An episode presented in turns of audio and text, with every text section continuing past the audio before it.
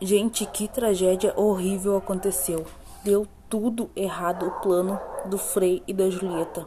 Até, até então a, a, o plano do Frei e da Julieta deu certo, né? Porque o Frei deu a poção mágica para Julieta fingir que estava morta. Ela fingiu que estava morta, acordou lá no, no jazigo da família. Mas o Romeu não entendeu tudo errado, porque a carta que o Frei enviou para ele não chegou até ele. Então ele achou que a Julieta realmente tinha morrido, então ele quis morrer também. Aí ele comprou veneno para se matar e se matou, porque a Julieta não acordou a tempo dele. E aí ele acabou matando o Paris também. Tudo isso está no capítulo anterior. Agora vamos ver o que, que vai acontecer. Paris está morto, Romeu está morto, Julieta acordou e o Frei Lourenço mandou lá para um, um convento. Vamos ver o que, que vai acontecer agora. Teus lábios estão quentes. Primeira guarda de dentro. Vá na frente, rapaz. Para que lado? Barulho de gente chegando. Então serei breve. Ah, que punhal. Feliz. Apoderando-se da daga de Romeu. Esta é tua bainha. Apunhala-se. Enferruja dentro de mim e deixa-me morrer. Cai sobre o corpo de Romeu e morre. Entra o guarda acompanhado do pajem de Pares. Pajem, este é o lugar ali onde arde a tocha. Primeira guarda. Tem sangue no chão. Vasculhem o cemitério. Vão, alguns de vocês, e prendam quem encontrarem pela frente. Visão mais lamentável. Aqui jaz o conde assassinado e Julieta sangrando, ainda quente, recém-morta, essa que esteve aqui sepultada esses últimos dois dias. Vão. Contem ao príncipe, corram à casa dos, corram à casa dos Capuleto, acordem os Montecchio e outros de vocês vasculhem este lugar. Estamos vendo o terreno onde se depositaram tantas aflições, mas o verdadeiro terreno de onde brotaram todas essas dores lastimáveis não se pode perceber sem antes conhecermos delas as circunstâncias. Chegam de volta alguns dos guardas com Baltazar. Segunda guarda, aqui está o criado de Romeu, estava no cemitério. Primeira guarda, detenham até que chegue o príncipe. Cheguem de volta outros dos guardas com Frei Lourenço. Terceira guarda. Aqui temos um frei que treme, suspira e chora. Com ele encontramos esse enxadão e esta pá, e ele vinha desse lado do cemitério. Altamente suspeito. Detém o frei também. Entra o príncipe e sua comitiva. Que desgraça! Acorda-nos assim tão cedo, tirando nossa pessoa do seu repouso matutino. Entram Capuleto, Leite, Capuleto e outros. Capuleto, que está vendo que tanto gritam e guincham por toda parte. Deixa eu virar a página aqui. Peraí. Leite Capuleto. O povo nas ruas grita Romeu, outro Julieta e ainda alguns pares, e todos correm com altos protestos em direção ao nosso jazigo. Príncipe, que pavor é esse que nos fere os ouvidos? Primeira guarda. Meu soberano, aqui jaz assassinado o conde Pares, Romeu está morto e Julieta, antes falecida, tem o corpo quente e está recém-morta. Procurem. Investiguem e esclareçam como aconteceram essas mortes infames. Aqui temos um frei e o criado do defunto Romeu, com ferramentas próprias para abrir as tumbas desses mortos. Ó céus! Esposa, olha como nossa filha sangra. Esse punhal enganou-se, pois, pois olhe, sua verdadeira morada está vazia nas costas do Montecchio e encontrou bainha errada no peito de minha filha. Ai de mim, esta visão de morte é como um sino que me vem advertir de minha velhice, seduzindo-me para uma sepultura. Chega perto, Montecchio, pois foste assim tão cedo acordado para ver teu filho herdeiro assim tão cedo deitado. Montecchio, ai de mim, meu soberano, minha esposa morreu esta noite passada. A dor pelo exílio de meu filho tirou-lhe o sopro da vida, que outro pesar conspira contra a minha idade. Meu Deus do céu, pai do Romeu perdeu a esposa, agora perdeu o filho. Olha e verás. Montecchio. Ah, filho indisciplinado, que esses? Baixando a uma cova antes de teu pai, príncipe. Calem vossos sentimentos ultrajados por um instante, até que possamos esclarecer essas ambiguidades e delas saber as fontes a nascente, seu verdadeiro curso, e então serei o comandante de vossas aflições e os liderarei, nem que seja até a morte. Neste meio tempo, Contenham-se e deixem que o infortúnio seja escravo da paciência. Tragam-me suspeitos.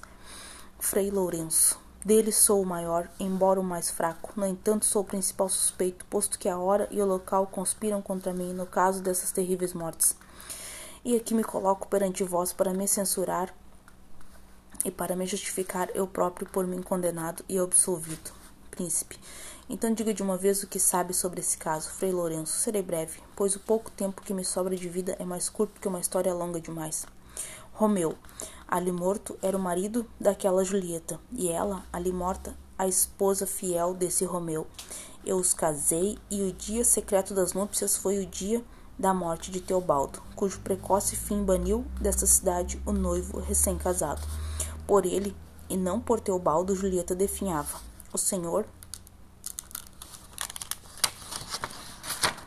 no intuito de dar fim ao estado da dor de sua filha, arranjou-lhe um contrato de casamento e a queria casada à força com o conde Pares.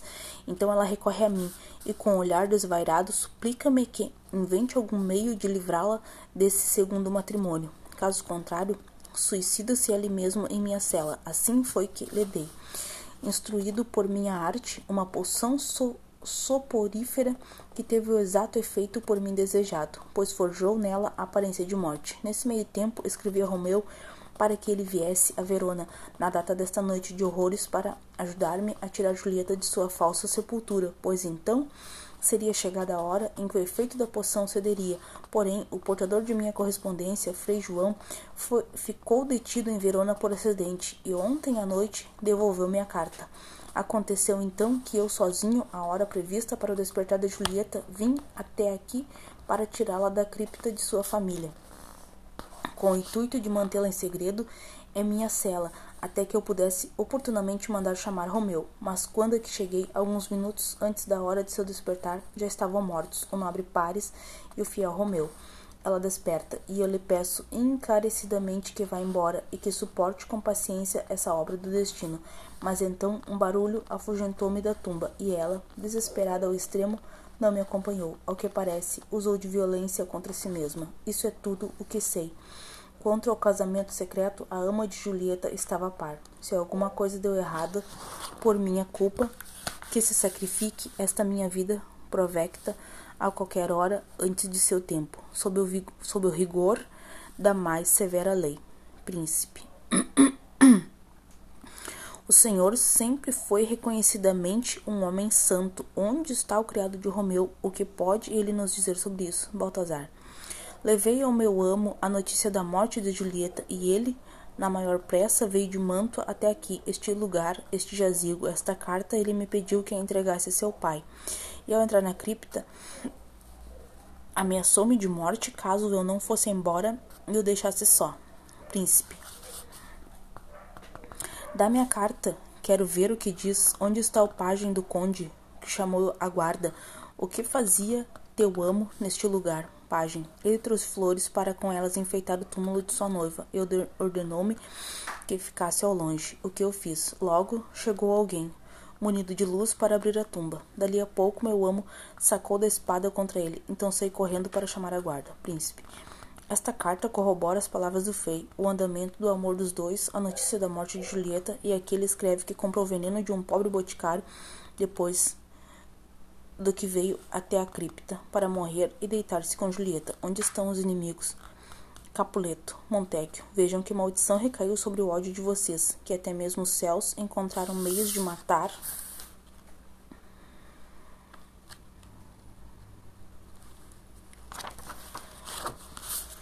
Meios de matar com amor as vossas alegrias, e eu, por fechar meus olhos às vossas discórdias, também perdi Dois de minha família, fomos todos punidos. Capuleto. Ah, irmão Montecchio, dê-me sua mão. Este é o legado de minha filha e de mais e nada mais tenho a oferecer.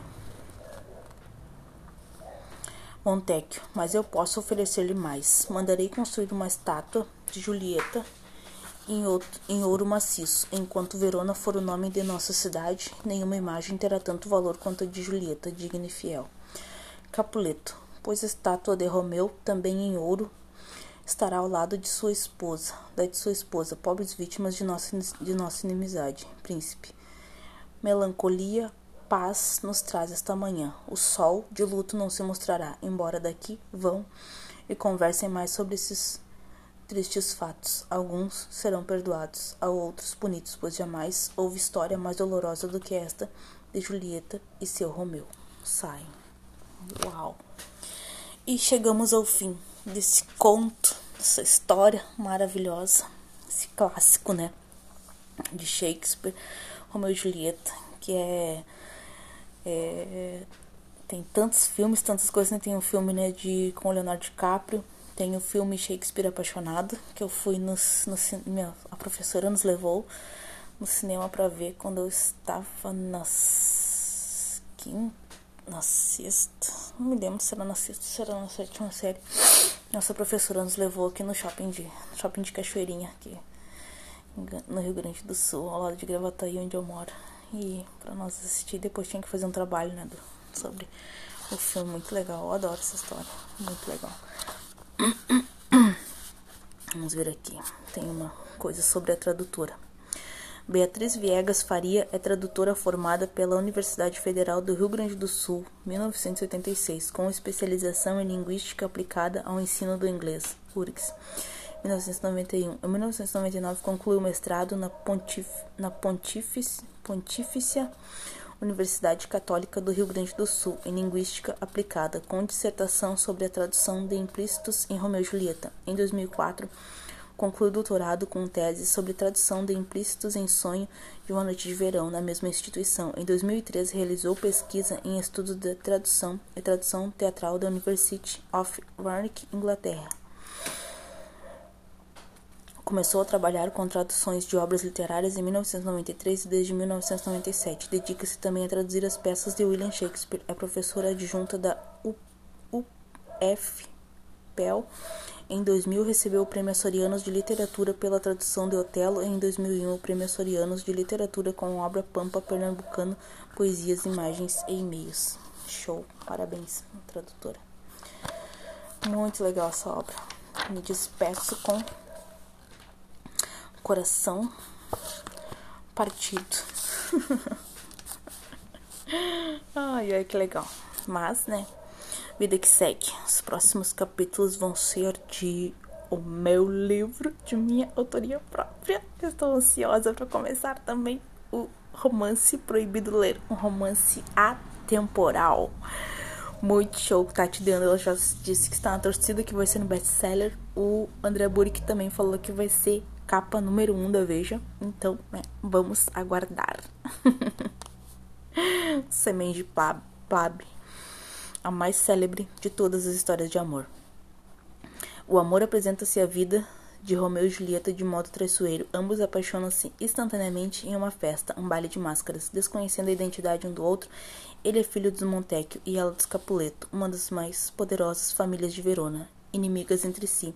Desobedecendo às restrições familiares e políticas, eles vivem a sua paixão explosiva e desesperançada naquela que se tornou a mais famosa história de amor da literatura ocidental, além de uma das mais populares tragédias shakespearianas. William Shakespeare, 1564 a 1616, nasceu e morreu em Stratford, Inglaterra, filho de um rico comerciante, desde cedo escrevia poemas até consagrar-se como um dos mais festejados dramaturgos do seu tempo.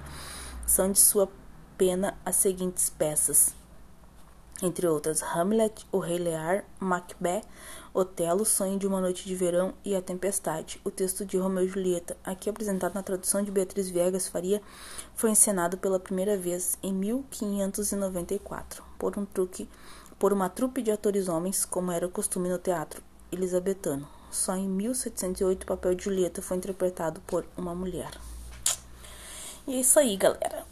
Muito obrigada pela participação de todos. Se você quiser deixar o seu comentário aqui ou lá no Instagram Alexandra Silva 983, serão muito bem-vindos comentários, feedbacks, sugestões, opiniões, reclamações, tá?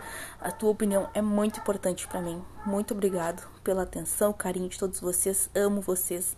Gratidão semente a todos nós.